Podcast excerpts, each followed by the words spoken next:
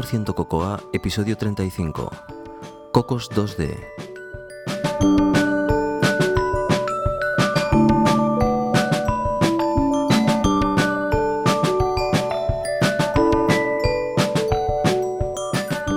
Finalmente han llegado las vacaciones. Hola, soy José Antonio Lobato de Binary Tricks y podéis encontrar más cosas sobre mí en mi web personal josealobato.com y me podéis seguir en Twitter como arroba josealobato. Como ya decía, ya están aquí las vacaciones, muchos de nuestros compañeros se van de vacaciones y estoy seguro que tenéis un montón de cosas en la cabeza que queréis hacer, pues bueno, lo único que puedo deciros es que lo disfrutéis a tope. Quiero deciros también que eh, seguramente habrá personas que se han puesto en contacto conmigo por correo electrónico y esperaban una respuesta y no les he respondido. Puede ser por dos motivos. Uno, porque no he llegado todavía al correo. Y otro, el más probable, es porque he perdido ese, ese, eh, esa tarea que me había hecho. He tenido problemas con Things y mm, cuando tengo que responder un correo y no quiero responderlo en ese momento, me hago una tarea en Things y he tenido algún problema con Things que algunas tareas parece ser que no han llegado a buen puerto y puede ser que no os haya respondido. Por favor, eh, si no habéis recibido respuesta, volvedme a pedir, hacerme un, forward del correo que me enviasteis, volverme a contactar, que mm, no tengo ningún problema en recibir el correo dos veces, pero prefiero ah, el poder contestaros, el poder daros una respuesta a la pregunta que teníais, si es que os la puedo dar, o dirigiros a, donde, a, donde os pueden dar la respuesta pero me sabría mal que pensabais, pensaseis que no os he respondido simplemente porque he ignorado el correo, cosa que no intento hacer nunca. Bien, cosa que intento no hacer nunca, no intento ignorar ningún correo. Hoy tenemos un episodio ah, interesante y duro a la vez. Eh, primero tenemos una, autopsia con Iván, ah, que va a resultar de mucho interés a, mucha gente. Y, y, que la pongo primero porque para que la disfrutéis inicialmente. Y después tengo un tema un poquitín duro desde el punto de vista ah, técnico y difícil de explicar. Yo he hecho todo lo que he podido para explicarlo correctamente, pero es un tema un poquitín posiblemente más duro de, lo normal. Entonces, aquellas personas que, no estéis interesados en la customización de Unix para, o de, Mac ah, del terminal para, para trabajar correctamente o para trabajar de la forma que yo trabajo, que no tiene por qué ser correcto, simplemente es la forma en la cual yo trabajo, pues eh, os podéis saltar la sección y no pasa absolutamente nada, no vais a perderos gran cosa si es que no os interesa esto. Para las personas que trabajan con la consola y les gusta ah, ah, utilizar herramientas desde la consola, ah, puede ser de, utilidad. De todas formas, lo complemento con, con, código, podríamos decir, con, con, con, con el código necesario en, en, en la entrada del blog para que podáis verlo con, vuestros ojos lo que, lo que intento explicar. Una última cosa que se me olvidaba. Ah, como os podéis imaginar, estamos todos en migración a Lion y ah, eso hace que las cosas a veces no funcionen exactamente como debieran funcionar. Resulta que el, software que yo utilizo para grabar parece ser que no es 100% compatible con Lion es Wiretap Studio, de hecho. Y entonces eh, me di cuenta el día que íbamos a hacer la, reunión con Iván que no podía grabarlo. Entonces, después de varios intentos con diferentes aplicaciones, acabó grabándolo Iván. Además, a Iván solo le funcionaba a... Le grababa el lado derecho del, del, estéreo, podríamos decir. Bueno, una cosa muy extraña. En definitiva, que la calidad del audio de esta sección con Iván no, no está en los estándares que solemos estar de calidad y solo deciros que nos disculpéis por el bajón de calidad, pero que la culpa no ha sido en este caso nuestra, podríamos decir. Hemos hecho todo lo posible para que, para que suene medianamente bien y eh, que trabajamos para que las siguientes eh, grabaciones eh, sean vuelvan a los estándares de calidad para que todo el mundo lo pueda oír correctamente. Agradecemos al mismo tiempo vuestra comprensión en este punto. Bueno, pues nada más, un saludo y que lo disfrutéis.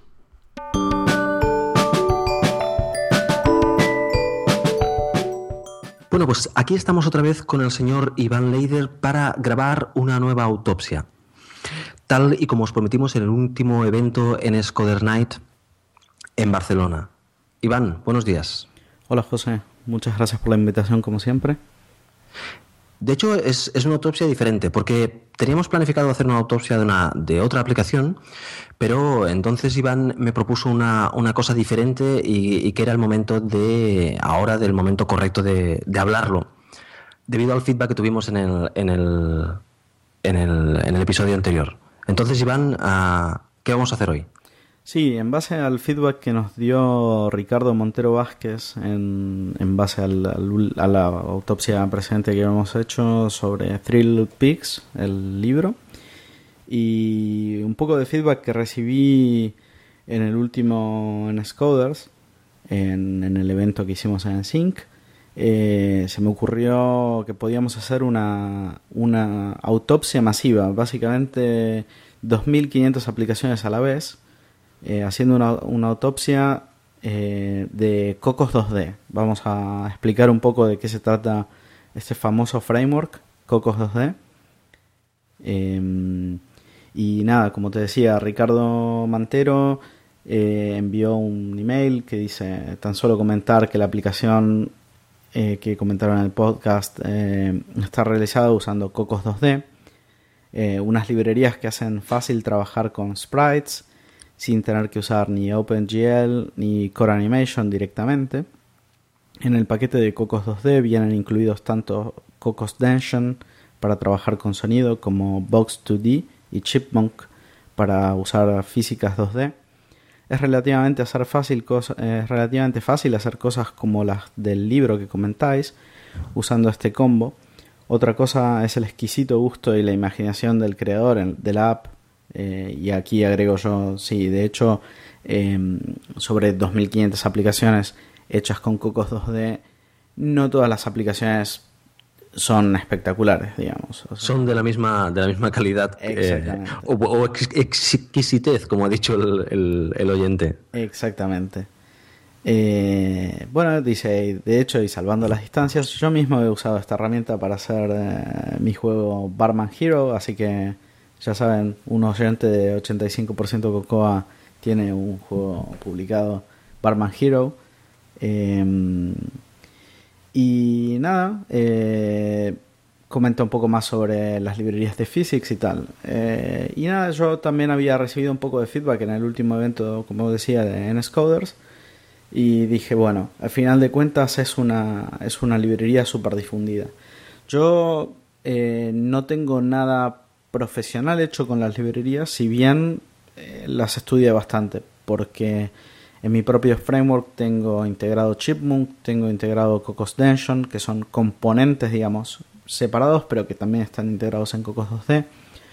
Eh, tengo un componente de, de, emisión de partículas basado en el que se usa en Cocos 2D.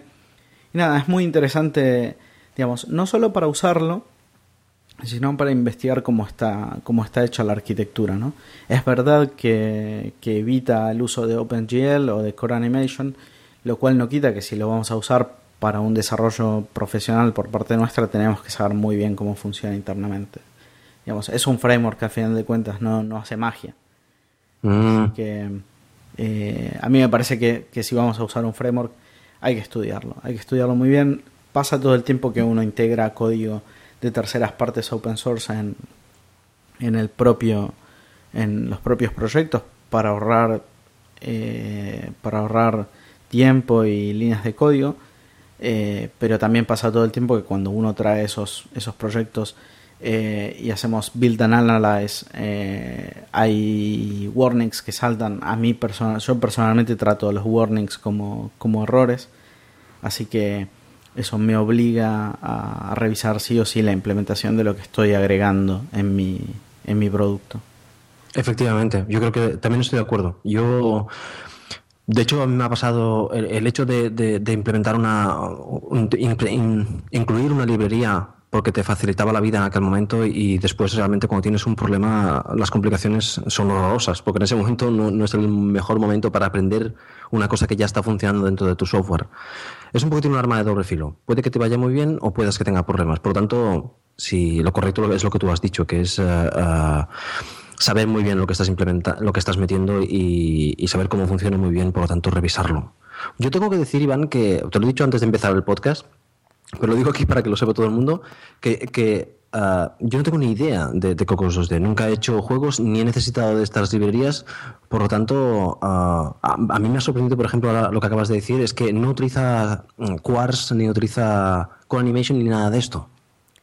No, es eh, básicamente es un wrapper alrededor de OpenGL 1.1, o OpenGL ES 1.1, que es la librería gráfica de más bajo nivel que podemos acceder en iOS.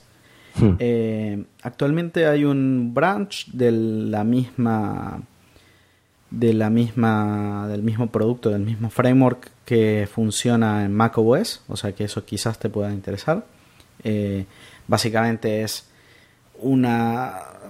Mm, en lugar de usar CGREX usa NSREX y, y en lugar de usar OpenGL ES usa OpenGL. Eh, ok. Así que en realidad es, muy, muy similar.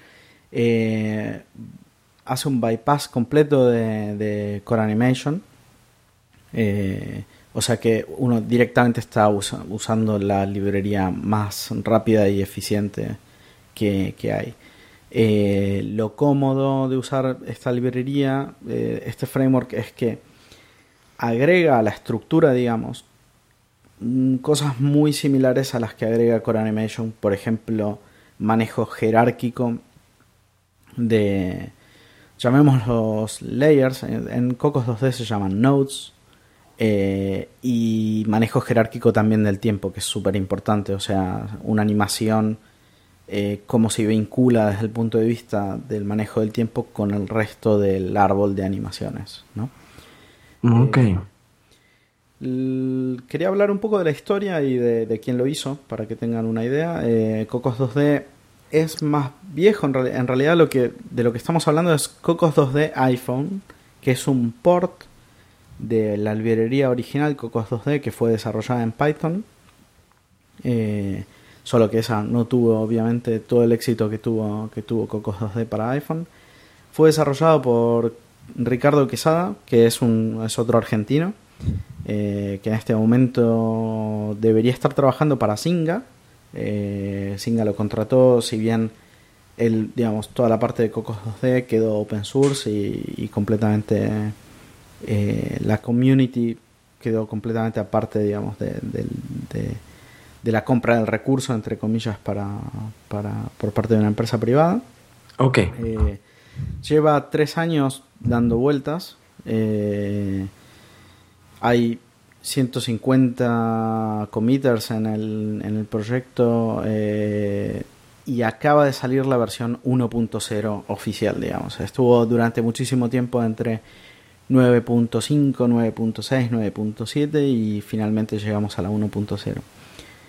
Y hace también muy poquito, la semana pasada, salió eh, un libro que se llama Learning Cocos 2D. Después eventualmente podemos poner este dato en las notas. Eh, y está escrito por Ray Wenderlich y Rod Strogo eh, Ray Wenderlich es bastante famoso en la community porque tiene un, un blog con, un montón de tutorials para un montón de, frameworks, eh, Cortex, eh, gráficos, etc. Sí, de hecho cubría mucho Cocos de siempre en, sus posts. Supongo que al mismo tiempo que estaba practicando con la herramienta. Exactamente. Y así que bueno, está, por otro lado, está probado en 2500 juegos que están en el App Store. Muchos de los cuales llegaron al top 10 y algunos eh, estuvieron primeros en, en, los, en los rankings de, del App Store. Repito, lo, el, el, hecho de usar Cocos 2D no es ningún tipo de garantía, digamos. Obviamente de los 2500 probablemente haya 25 o menos de 25 que, que yo pueda decir, ah, este juego está genial, muy bien hecho, etcétera. Y, de todos modos, digamos, obviamente se pueden hacer no solo juegos. Eh, un caso es el de Three Little Pigs, que es un libro. Una pregunta, Iván. Todo el mundo, no sé, yo creo que hay mucha gente en la comunidad que piensa que todos los juegos se hacen en Cocos 2D. No todos. Y eso, eso, eso es falso, en el sentido de que, eh, bueno, de hecho, muchos de los juegos están hechos eh, con librerías propias o sí, con, básicamente con eso, con librerías propias. Sí, eh, a ver, no sé exactamente de cuántas aplicaciones estamos hablando en este momento, pero vamos a redondear y vamos a decir que hay medio millón de aplicaciones eh, dando vueltas en el, en el, App Store entre iPhone y iPad. Eh, hay 2.500 hechas con, con, con Cocos 2D. Por un lado son muchísimas, por otro lado son un porcentaje relativamente bajo de todas las aplicaciones que hay. Obviamente, digamos, de esas 500.000, muchísimos son juegos. Eh, yo vi muchas hechas con Cocos 2D, pero muchas hechas también con, frameworks propios. Eh, hay un montón de alternativas. Eh, hay muchas empresas que están publicando sus propios engines. Eh, lo que pasa es que Cocos 2D es open source y, gratis. Y en general comprar una licencia de un framework ya hecho por muy profesional que sea, seguro que no vamos a estar hablando de menos de 5.000 euros entre todo lo que uno puede llegar a necesitar para, para, una, para un desarrollo completo. O sea, hay que comprar la licencia, el ID. En muchos casos tampoco es tanto dinero. O sea, al final de cuentas, si, si uno tiene un producto por el que apuesta, es parte, parte de la inversión que puede en su momento llegar a ahorrar muchísimo tiempo. Eh, Correcto. Así que bueno, nada. Eh, Todo depende del producto que, tengas entre manos y la inversión y, y, el, y el, income de dinero que vas a tener después y todas estas cosas para, para, hacer, para hacer la inversión o no en, un framework. ¿Sabes así de memoria algún, alguna alternativa, el nombre de alguna alternativa? Porque... Primero, no juego no significa Cocos 2D y Cocos 2D no significa juego. O sea, se puede utilizar Cocos 2D, de hecho tú lo utilizas para, otras cosas. Sí, yo en realidad uso pieza, otras piezas, pero de todos modos siempre me interesó mucho ver cómo está implementado para ver la arquitectura. Es, es importante ver la arquitectura porque por más que no lo utilicemos se aprende mucho de cómo se puede hacer, cómo se puede hacer una arquitectura eficiente para manejar gráficos. Eh, Core Animation es genial, pero no es open source. Correcto. que hay un montón de cosas que a uno le gustaría saber cómo hacen. E incluso ah, tiene sus limitaciones, digamos. Eh, y es imposible eh, pasar por digamos, esas, esas limitaciones. Cosas que en OpenGL es muy normal implementar y en Core Animation, eh, bueno, no se puede directamente. Uh, Iván, ¿hay alguna otra alternativa a Cocos 2D uh, también que sea código abierto? ¿O Cocos 2D básicamente es la tiene monogamia en este aspecto? Eh, lo voy a investigar y te voy a pasar el dato para que lo, para que lo agregues en las notas. Eh, conozco un par, ahora no me acuerdo los nombres, seguro eh, de pago. Y voy a investigar un poco si hay algo más open source. Eh, sé que seguro que Cocos 2D es el más famoso de todos. Bueno, eso sí, mm, yo de hecho ahora estaba pensando que haciendo una analogía, lo mismo que cuando vas a tomar un café em, y, comienzan a hablar de las cosas que hacen en la tele y, tú no ves la tele y por lo tanto no te enteras de la conversación, pues eh, en los entornos de programación para iPhone me pasa a veces eso con Cocos usted, con que yo nunca he trabajado nada de esto y parece ser que hay bastante gente que que lo usa, pues en cuanto se comienza a hablar de algo de juegos, aparece Cocos usted y tú que no sabes nada, pues, eh, pues estás ahí como, como, como si no vieras la televisión. No sé, es un poco como todo el mundo que, que, que, se está metiendo en el mundo de los juegos pasa en algún momento otro por, por Cocos 2D. Sí, la verdad es que el framework está, está pensado especialmente para juegos, pero, repito, Thrill Pigs es un libro. Hay otro, otra aplicación muy muy famosa que se llama The Elements, a Visual Exploration, oh, qué grande, qué grande. es una excelente aplicación y al menos la primera versión usaba Cocos 2D. Ah, sí, mira, no lo sabía. O sea, y, y es una aplicación visualmente increíble. Sí, sí, es realmente, bueno, es una de las primeras, de hecho que se lanzó con, con, con, el iPad, ¿no? Sí, sí, sí, exactamente.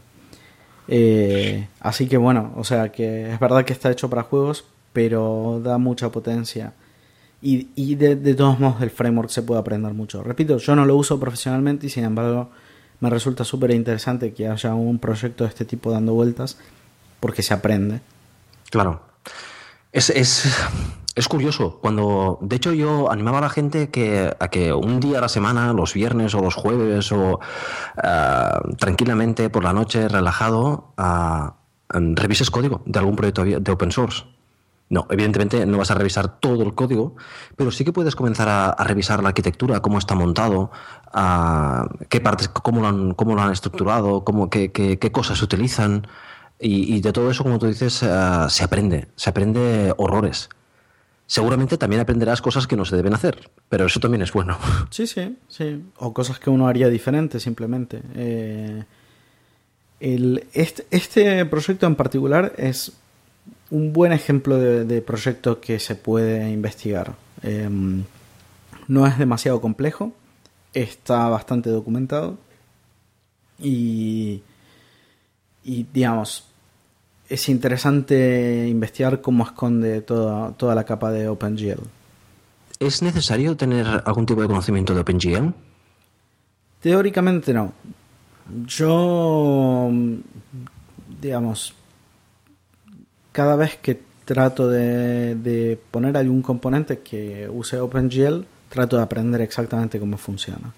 Al final de cuentas, es, es un poco arduo, pero, pero tampoco es imposible. O sea, em, y sobre todo esta, este framework usa OpenGL 1.1 que, em, que incluso te diría es para desde cierto punto de vista es más fácil de comprender que el 2.0.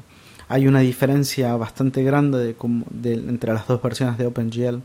De hecho, internamente iOS trabaja solo con OpenGL 2.0 y cuando uno usa OpenGL 1.1 él le hace una traducción. Eh, tendría que ser una traducción muy larga de cómo funciona OpenGL, pero básicamente eh, entre OpenGL 1.1 y el 2.0 la diferencia más grande es que el 2.0 agrega una la posibilidad de programar gráficos eh, con, lógica y no solo a través de una máquina de estados. OpenGL 1.1 es una máquina de estados completa, es solo una máquina de estados. digamos, hago, puedo encender un estado eh, hacer una serie de modificaciones, apagar ese estado, encender otro estado, hacer modificaciones, etc. En cambio, con 2.0 puedo programar con lógica eh, sobre, sobre algunas fases de, de la gestión de gráficos. en algún momento quizás hagamos un, un episodio solo de esto, si, si alguien se anima. Bueno, en ese momento intentaré leerme algo de, OpenGL. Sí, yo tengo que decir... es todo un mundo, es todo un mundo hay varias cosas que, tengo en el, tintero para mirar algún día, que aunque no tenga previsión de utilizarlo en el futuro, eh, la curiosidad te, llama a ello y, está todo el tema de, los gráficos está, está ahí. Cuando profesionalmente no lo has necesitado, pues eh, simplemente eh, es uno de los temas que no, que no has utilizado.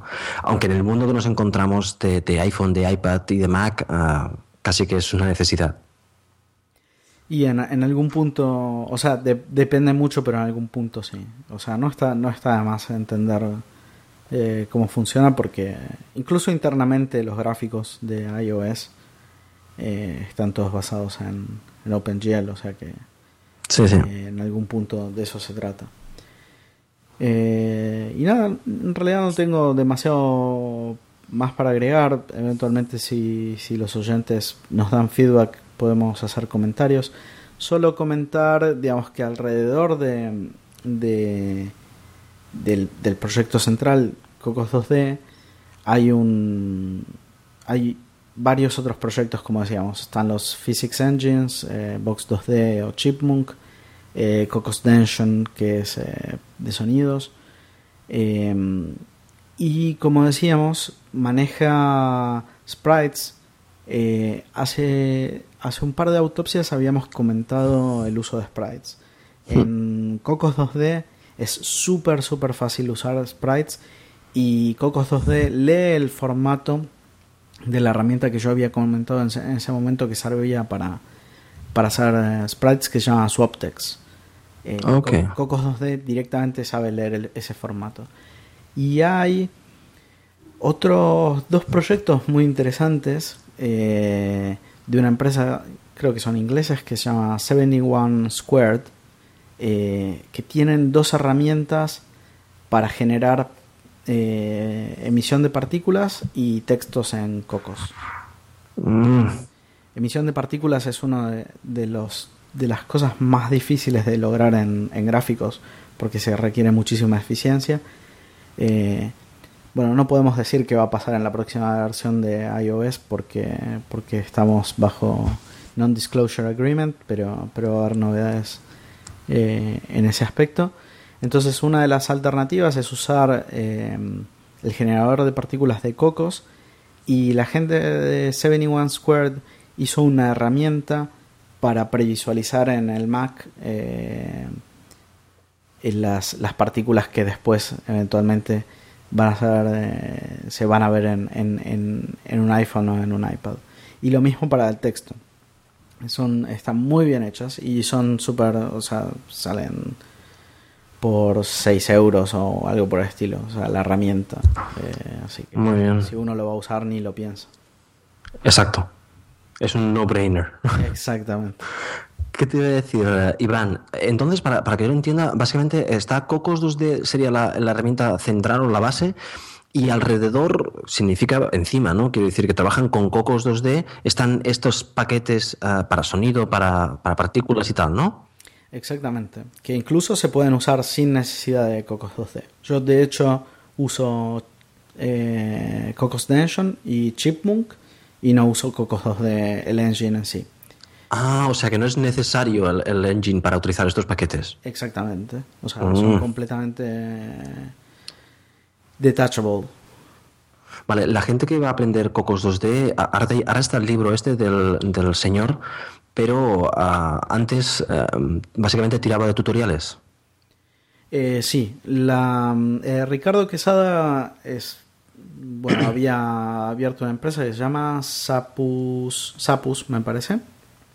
Eh, y Sapus vendía una implementación de un juego, o sea, te daba el, el- el framework es open source y por, no sé, por menos de 100 euros te vendían un juego implementado en Cocos 2D con todo un tutorial de, de cómo usarlo. Yo no lo compré porque, porque nunca usé directamente Cocos 2D, pero si no también es eso, es un no-brainer. Ok. Eh, es- y te, te da derecho a soporte técnico, o sea, y uno colabora con el proyecto, así que está muy bien. Exacto. Importante. Eso que acabas de decir es muy importante. Hablamos de que es un open source y todo esto, pero yo creo que es importante en lo posible colaborar con, con- con esta gente si... Quiero decir que no te debe pesar el hecho de tener que aportar algo económicamente de algo que vas a utilizar. No, al, al contrario, es que en realidad en, en, en- in the long term eh, a- a- es, es un ahorro, es un ahorro, porque Efectivamente. nos estamos ahorrando tiempo. Efectivamente, bueno, imagínate montarte tu, a tu Cocos 2D. Exactamente, o sea, eh, es que es que está está muy bien, está muy bien armado, Eh, con todas las limitaciones que puede llegar a tener, eh, implementar correctamente lo que ellos lograron implementar es eh, es muy difícil hacerlo por, por cuenta propia. Ok, pues Iván, ah, muchas gracias por la, por la clase maestra. Y ya saben, eh, la gente si le quiere preguntar algo a Iván, pueden preguntarle directamente o a través del, del- del podcast. A través del podcast o arroba ileider en Twitter. Y nada, vamos a tratar de contestar lo más posible por aquí eventualmente. Ahora vamos a juntar unas cuantas notas para, para que la gente tenga referencia. Perfecto. Y bueno, la siguiente eh, autopsia intentaremos que sea una autopsia. De hecho, ahora que estaba pensando, Iván, eh, eh, nosotros no hemos revisado juegos, hemos revisado libros y ha salido Cocos 2D, con lo cual eso ya demuestra que Cocos 2D no, está, no es sinónimo de, de- de juegos, sino que allí donde hace falta una animación con física, por ejemplo, es un lugar bueno para, para usarlo. Bueno, pues eso, Iván, muchas gracias por la clase maestra y nos vemos, nos hablamos en la siguiente autopsia. Que tengas ah, unas ah, muy buenas vacaciones. Muchas gracias. Eh, un saludo para todos y hablamos pronto. Me vais a permitir un momentín que os hable un poco de nuestro patrocinador Macul España. Como ya sabéis, desde hace muchos meses uh, Macul España nos ayuda a llegar un poquitín más allá con, con, nuestro podcast. Y en esa sección yo os hablo un poquitín de uh, las cosas interesantes que encuentro en, la revista. Y mm, también uh, bueno, compartir con vosotros uh, mi afición por esta, por la lectura de, de, esta revista, que a día de hoy realmente es, la única, la única revista que leo. Antes leía, leía otras revistas de, de, música, por ejemplo, pero ahora no. Ahora básicamente el tiempo me da para leer uh, Macul. Bien, pues uh, ajustándose exactamente a los tiempos como, como suele hacer Macul, eh, en, en el número que tenéis hoy día tenéis un, una sección que creo que va al dedillo ahora, que se llama Devolver la velocidad perdida a tu Mac. Ahora tenemos un nuevo sistema operativo nuevo que, gracias a Dios, va fantástico en las máquinas, con lo cual no encontraréis... Uh, o no, muchos de vosotros no notaréis ninguna pérdida de velocidad por haber un sistema operativo nuevo o más potente, sino posiblemente todo lo contrario. Pero por si alguien tiene uh, algún problema o le surge uh, o tiene una máquina realmente mm, que, es la, de, las, de, las, últimas que soporta Lion, uh, de las primeras que salieron, por lo tanto la, las, las, más viejas soportadas por Lion, podemos decir, pues este, este sección puede ir muy bien porque lo que pretende es exactamente esto, es decirte qué medidas debe tomar, qué acciones debes tomar para que tu Mac... Mm, mm, no pierda velocidad o, mejor dicho, gane eh, velocidad. No os cuento más porque quiero que, que os lo leáis, pero bueno, uh, como siempre, detalles exactos hablan con, pelos y señales y con un, un, unos detalles técnicos que son muy muy interesantes para todo el mundo, tanto para gente que ya sepa del tema Mac como para gente que quiere introducirse es, son unos artículos uh, muy muy buenos. Pues nada más, como siempre, dar las gracias a Macul España por ayudar a nuestro podcast.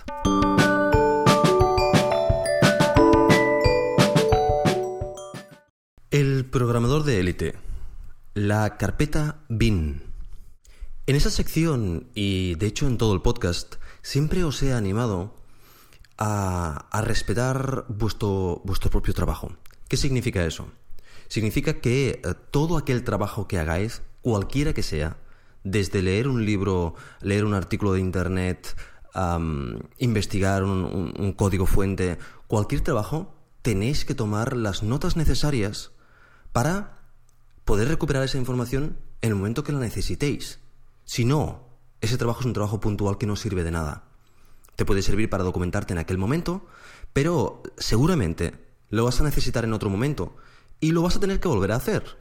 Si, por tanto, si por contrario, tomáis las mínimas notas necesarias cuando leéis un artículo, cuando analizáis un código o cuando hacéis cualquier tipo de trabajo, si tomáis las uh, mínimas notas necesarias, ese trabajo uh, lo vais a poder buscar, lo vais a poder encontrar y uh, lo vais a tener más fácil para refrescar aquello que aprendisteis o que, que os disteis cuenta que era interesante aquel día.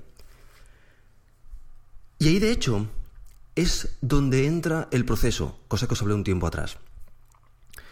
Si al tomar estas notas o al tomar estos apuntes uh, lo hacéis cada vez de una forma diferente, ahora en una libreta, ahora en, el iPhone, ahora en un nuevo software que he encontrado, ahora en cualquier otra cosa, el día que lo necesitéis, no lo vais a encontrar.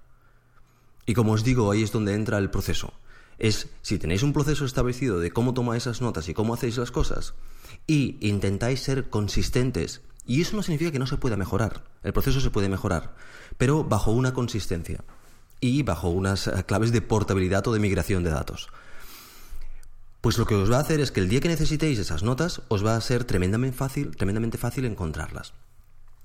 Este proceso, como ya os he dicho, tiene que ser portable, simple, fácil, rápido, uh, que no consuma mucho tiempo y que puedas acceder desde todas partes. Y por ejemplo, ahí viene el hecho de utilizar archivos de texto planos en lugar de una herramienta súper fantástica que puedes hacer múltiples enlaces y muchas cosas.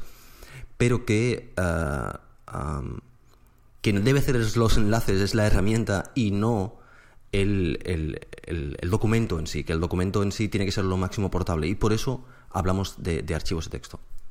En definitiva, como resumen, como siempre hemos dicho, tenemos que tomar notas de todo lo que hacemos para poder recuperar nuestro trabajo y uh, eh, tiene que estar soportado con un proceso muy simple, muy básico, muy funcional para que nos sea fácil crear las notas y fácil acceder a ellas en un futuro, ya sea ahora o de aquí a dos años.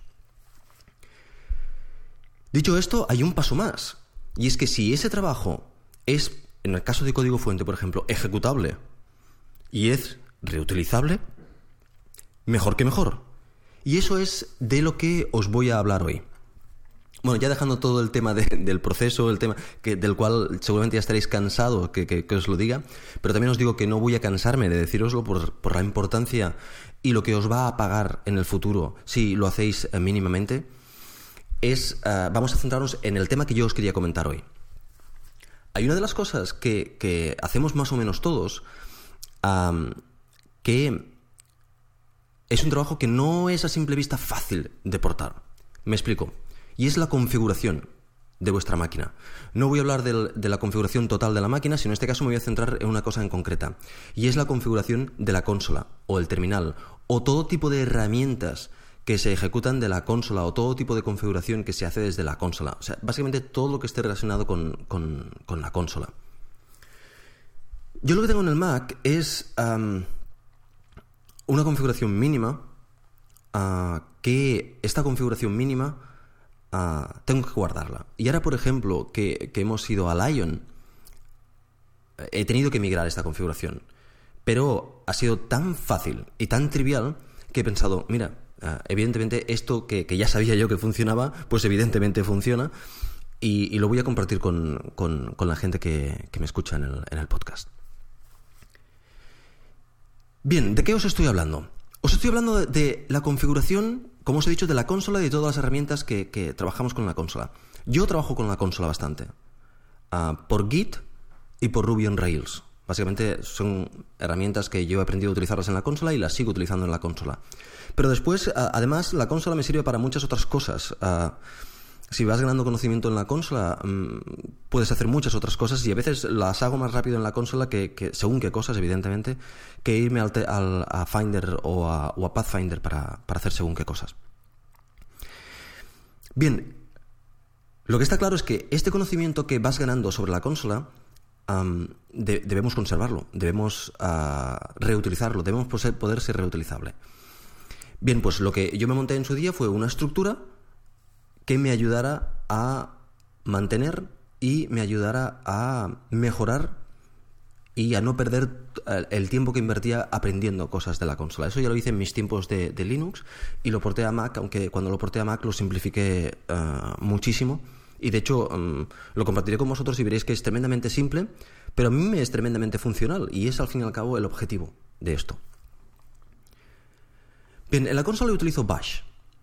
Y como todo el mundo, ah, si entramos un poquitín en materia ya, como todo el mundo ah, sabe, ah, Bash tiene. se basa en, dos archivos, dos archivos punto, que son el punto bash underscore profile y punto rc. Bueno, en sus días yo miré cómo, funcionaba Bash y, que, cargaban estos dos archivos y qué se debía poner en cada uno de los, de los dos archivos. Pues bueno, estos dos archivos en mi caso ah, son muy simples porque eh, básicamente el, profile ah, lanza un mensaje y, carga el RC, el bash RC, y el, el bash RC ah, realmente lo que hace es cargar otro bash RC. O sea, estos dos archivos en mi caso, los puntos son muy simples, están prácticamente vacíos. Este bash rc que se cambia, que ya no es un punto bash rc, está dentro de un directorio que, para que yo le llamo el bin folder. El, directorio bin, que está en mi home folder. Este directorio bin es donde voy a poner todas mis configuraciones. Vale. Pues si vamos a este directorio bin, lo primero que eh, vas a encontrar es un directorio llamado to home, donde están estos archivos que os he comentado antes, el bash profile, el bash rc y unos que os voy a comentar más tarde sin el punto. Y un readme.txt. Este readme.txt te explica que cuando arranques una nueva máquina o inicies una nueva máquina, coge estos archivos, llévalos a la carpeta home y renómbralos poniéndole un punto delante. Esto es lo único que tengo que hacer para que esto funcione en cualquier otra de mis máquinas. Más fácil imposible. Evidentemente, este directorio bin y todo su contenido está en, en, en Git. Lo tengo dentro de un repositorio Git. Y lo tengo dentro de mi servidor de, Git. De tal forma que en cualquier máquina que voy, me hago un, pull del, directorio bin, ah, copio estos archivos y tengo la configuración de mi consola para seguir trabajando ah, con Git y con, y con Ruby on Rails, que debería instalar por otra parte, evidentemente, ah, de entrada. Bien, pero hasta ahora no os he hablado de ninguna configuración. Aquí, como ya veréis, hay diferentes directorios para diferentes ah, ah, programas, por ejemplo, para configurar. Pero ah, hay uno en concreto que se llama .files. Y este .files contiene este que ya os he dicho bash rc. Este bash rc es que realmente lo que, lo que se ejecuta, lo que ejecuta bash cuando bash arranca el rc. O sea, bash llama al punto bash rc y el punto bash rc carga este, este bash que tengo aquí. Pero es que a su vez, este bash que tengo aquí carga tres otros archivos que están dentro de un directorio aquí mismo llamado bash. Se llaman emp de environment, config de configuración y aliases de alias.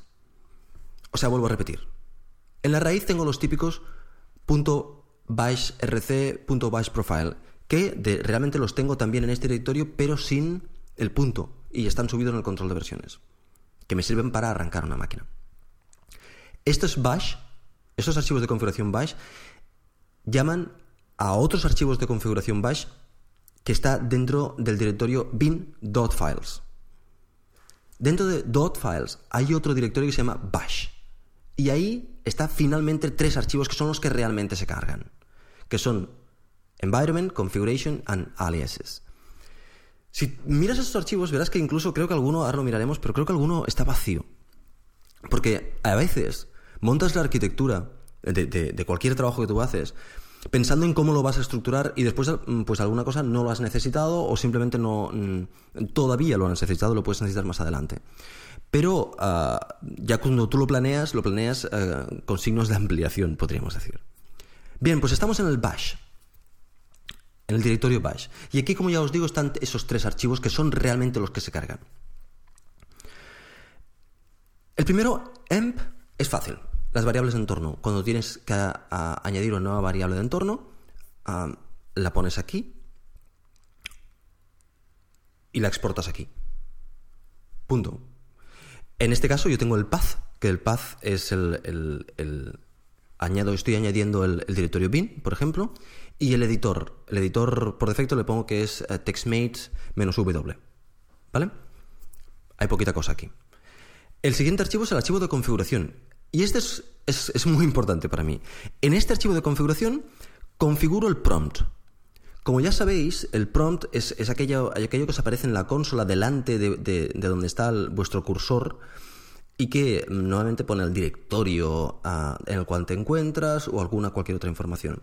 Este prompt evidentemente es tremendamente ah, configurable. Podéis poner lo que os plazca aquí. Y la configuración, como veréis en este directorio, hay un enlace a, una página web donde se encuentra una explicación de toda la configuración. Aquí está ah, toda la configuración, bueno, un montón de posibles configuraciones que yo utilizo que, puedo utilizar. Y finalmente, al, final tengo el prompt, la configuración. ¿Qué tiene de especial eh, mi configuración? Pues bueno, mi configuración con que básicamente la utilizo para Git, o lo que más utilizo es Git, a mí en el prompt me sale el repositorio Git en el que estoy, al que estoy conectado y la rama en la que me encuentro. De tal forma que hay dos comandos de Git, ah, bueno, hay un comando de Git de hecho que no debo utilizar ya directamente porque ya me aparecen en el prompt directamente. Me dice, estás en este repositorio, y estás en, este, en esta rama. Bueno, pues eso lo encontraréis, lo encontraréis aquí, en el, archivo de configuración. Y el último archivo, que es el, que, el que más modifico, ah, es el archivo de aliases. Y son los alias que yo tengo configurado. tú te configuras una, una, serie de alias para no tener que escribir todos los comandos en la consola siempre. Como por ejemplo, de Git tengo un montón de, un montón de aliases. Cuando ya los veáis, eh, para daros algunos ejemplos, tengo el mm, git CIM, que es el, sinónimo de git commit menos m, o git civ, git commit menos v, o g, directamente es git, o ga, que es git add, ah, bueno, o, gd, que es git diff, ah, un montón de ellos que, que, defines y algunos los utilizas más, otros menos, pero además tengo unos ayudantes para cuando me olvido de un de, de uno de estos aliases. Por ejemplo, al principio de todo, tengo tres ayudantes. El primero es cat-a, o sea, cata, que lo que me hace es que me muestra por pantalla este archivo. Por si me olvido de alguno, ah, directamente mm, ah, escribo cata y me aparece esto y puedo ver, ah, este era el, enlace. Y así los voy aprendiendo. Tengo edita, que me lanza este archivo en, en Mate, en TextMate, de tal manera que modifico algún, algún comando, añado uno nuevo o simplemente borro uno porque no veo que no lo utilizo nunca, lo borro y, y, lo salvo. Y reloada, que lo que hace es coger este archivo y recargarlo en la consola para poder utilizar cuando lo haya modificado. O sea, cuando yo quiero simplemente saber mm, algún comando que... Esto lo tengo en algún comando rápido y no tengo que escribirlo todo. Pues hago kata y me aparecen todos los... los me aparece este archivo y lo veo. ¿Que quiero editarlo? Hago editar Después de editarlo, hago uh, reloada y me lo recarga. O sea, son los ayudantes que lo veréis al principio de, todo. Y después pues, esperéis alias, por ejemplo, para acceder. Eh, esto lo, quitaré, porque son alias directo. Cuando yo quiero ir al directorio de Binary Tricks, simplemente escribo BT en la línea de comandos y me voy al directorio de documents, binary tricks, bla, bla, bla. O cuando quiero acceder a alguno de mis repositorios de, Git, pues ya tengo enlaces directos para, para, si yo quiero ir a bats, hago bt bats y me voy directamente a, al directorio en concreto. Básicamente, lo que pongo aquí son comandos que utilizo constantemente en la consola, pues intento reducirlo al máximo. Intento que, poder ir más rápido a la hora de trabajar con la consola. Y lo tengo en aliases. Bien, pues eso, eso es lo que, lo que ah, os quería contar desde el punto de vista de la configuración de Bash. Primero, que tengo un directorio bin en el cual tengo un directorio llamado to home y ahí se encuentran los archivos que ah, cuando llevo una nueva máquina voy a copiarlos en home y les voy a renombrar con punto ah, y el nombre en concreto y a partir de ahí ya va a funcionar todo. Que tengo un directorio .files que a su vez contiene un bash. En este .files se encuentra el bash rc real que se llama y este bash RCL llama dentro del directorio bash a estos tres environment configuration y aliases. Bien, pues esto es la configuración para el .files. Pero por ejemplo, la configuración del prompt no se hace toda ahí porque eh, hay un programa, de hecho un programa, un binario, que necesito para que me ponga el, mensaje de Git que me aparece, que es el, repositorio y el, branch. Bueno, pues este mismo directorio bint ahí ah, voy poniendo aquellos binarios que necesito. Y por ejemplo, veréis un binario que se llama bcprompt, que es realmente el binario que estoy ejecutando para que me ponga eso. Pues bueno, también está aquí. Con que bin lo he añadido al path, lo va a encontrar sin ningún problema. ¿Qué más tengo? También tengo otro, otro, ah, un script en Ruby que se llama gitinit. Cuando yo voy a crear un repositorio en Git, para Xcode, de hecho, en concreto, ah, pues, ¿qué tengo que hacer? Git, uh, git init, git add punto para añadir todo, uh, git commit con, el initial commit, crear el git ignore, una serie de pasos que aquí lo hago con un único binario. De hecho, esta idea la saqué de, nuestro amigo Jesús Vázquez, que hizo un post en que, encontraréis aquí enlazado. Yo siempre pongo el, origen de, de dónde he cogido esa información. El origen siempre lo plasmo aquí para poder a buscar después, encontrar rápidamente el origen. Él hizo un post ah, en el cual explicaba esto y me lo copié porque lo considero muy interesante. De hecho, yo lo tenía hecho, pero de, otra forma, y él lo hizo bastante más, más elegante que yo. Por lo tanto, lo cogí y me lo modifiqué a mi gusto. Y esto lo que hace es este, este, este archivo git init, que es crearme todo. De tal manera, cuando yo quiero crear un nuevo repositorio, creo el proyecto de, de Xcode, eh, me voy al, al directorio y le digo git init, todo junto. Y esto ejecuta este script que Ya tengo el directorio montado con todo subido, con el git ignore preparado y todo preparado para seguir trabajando. Una línea en la consola.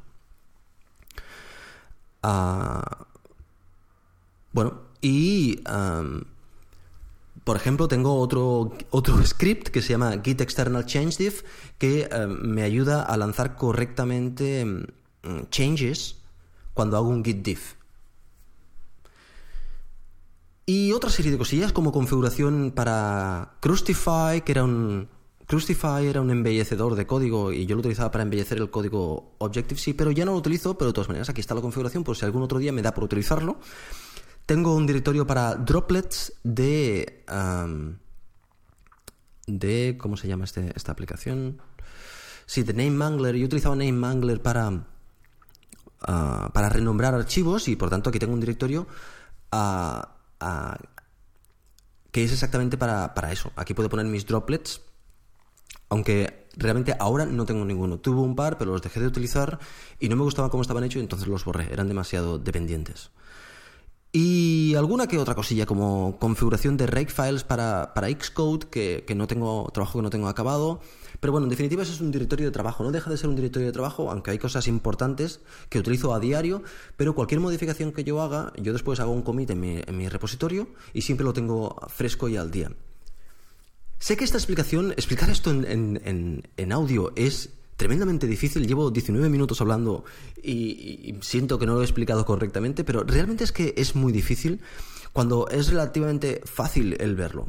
Entonces estaba pensando, lo que voy a hacer primero es compartirlo. Y si hubiera muchas preguntas, lo que haría es intentar grabar un screencast para, para, mm, para complementar.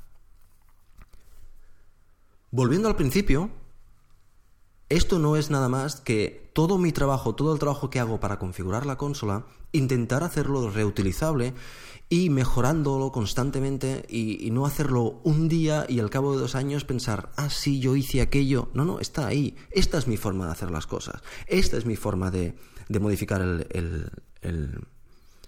la configuración de, de la consola y de otros utensilios de la consola.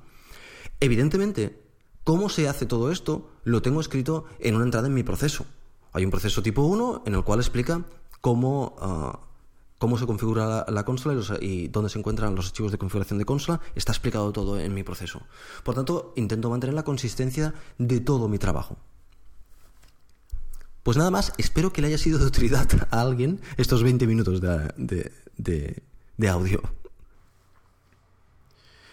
Bueno, pues eso ha sido todo por hoy. Normalmente al final del episodio siempre doy una, alguna recomendación, alguna cosa que me ha interesado de, la semana, algo que, que, considero útil para deciros, pero ¿sabéis qué? Estamos en agosto. Mi única recomendación es que disfrutéis a tope de las vacaciones si las tenéis, que disfrutéis de la familia, que desconectéis, que, que leáis aquello que no habéis podido leer durante el año, pero que a, ser posible que no sea de, trabajo, que, si conseguís desconectar, todo eso será un beneficio que tendréis en, cuando acabéis las vacaciones. Y disfrutar del sol, que os toque el sol, que seguramente como programadores os toca bien poco el sol, pues este es un momento para que os toque el sol, que es muy bueno para la piel, con medida, evidentemente. Y aquellos que, que, no tengáis vacaciones, pues bueno, ah, tenemos que aceptar que hay mucha gente que sí que las tiene y, y debemos intentar eh, tomarnos con filosofía y que cuando llegue nuestro momento, nuestro momento ya estemos eh, preparados para hacer las vacaciones. Como ya os decía, eso ha sido todo por hoy. Si queréis contactar con el podcast, como siempre, podéis enviar un correo a 85%cocoa.gmail.com y aprovechando que tenéis un poquitín más de tiempo libre, también aprovechad para, para correr un poquitín más si podéis. O sea que os digo lo mismo de siempre. A seguir corriendo.